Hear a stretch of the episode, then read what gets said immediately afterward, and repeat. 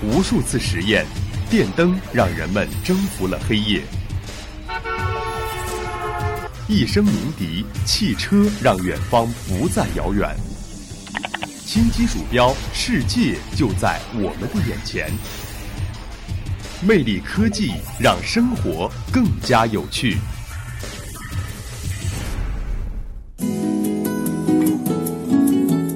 Hello，大家好，欢迎收听今天的魅力科技，我是玉鑫。今天要和大家说的是，用创新驱动，叩响造福人类的未来。一夜水乡好梦，曙光唱着晨曲，叫响了一个牵动全世界鼠标的互联网小镇。十一月十六日，世界各地的大咖伴着鲁生宜奶、小桥流水，走上街头，涌入会场，聆听习近平总书记的视频讲话。互联网发展是无国界、无边界的，利用好、发展好、治理好互联网，必须深化网络空间国际合作，携手构建网络空间命运共同体。总书记道出人们的心声，叩响世界互联网大同的未来。如今，互联网已由一项前沿技术转变为全球性的基础设施，成为人类发展的全球共享资源。近两年，互联网技术创新成果占百分之八十，不断改变着人类的生活方式。在乌镇，人们真切地看到这一改变：马路上跑着小型无人汽车，车顶雷达高速旋转；街头飞着固定翼无人机，围观者众。在乌镇产业园里，一位展示者戴着电子手套比划手语后，手机发出了这样的语音：“你要不要咖啡？要不要加牛奶？”当互联网之光照进小镇生活，让这个白墙黛瓦的千年古镇焕发新魅力，成为全世界互联网加的缩影和样本。生活再也不是一天一天的枯燥循环，移动互联让生活更美好，不仅是小镇居民的亲身感受，也是全世界人民越来越多的切身体验。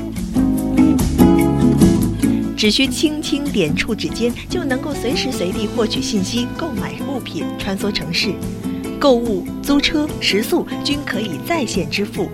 偏远山区搭上电商顺风车，山窝窝也能飞出金凤凰。看病养老借助互联网加，现实的难与愁被大大消减。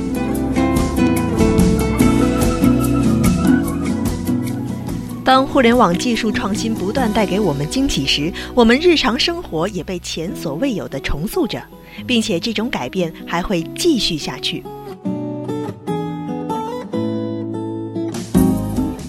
然而啊，放眼世界，互联网领域发展不平衡、规则不健全、秩序不合理等问题也日益凸显。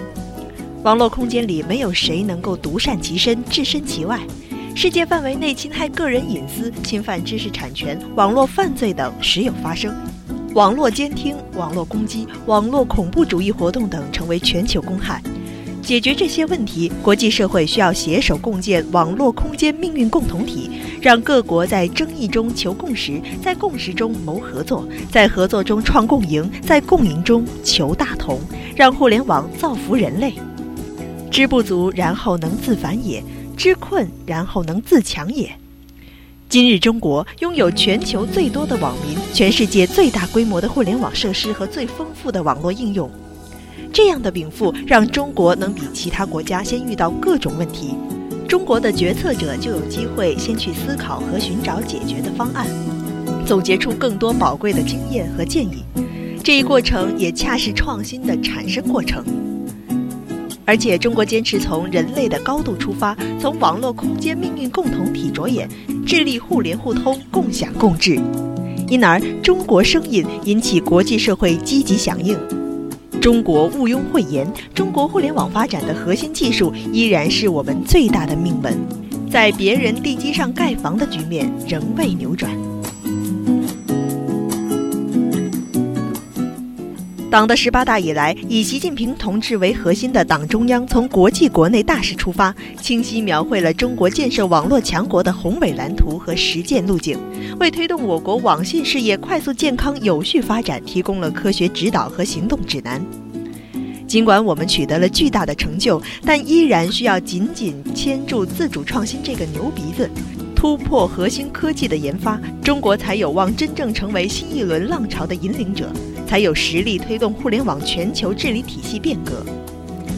随时以举世因资而立功，用万物之能而获利其上。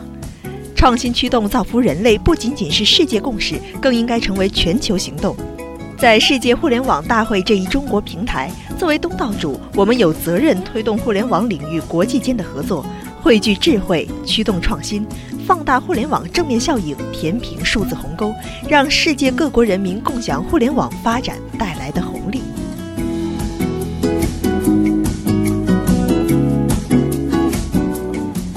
好了，今天的魅力科技就是这么多内容了。想了解更多魅力科技的信息，您还可以在荔枝 FM 上搜索相思湖广播电台进行收听。我是玉鑫，下周同一时间不见不散。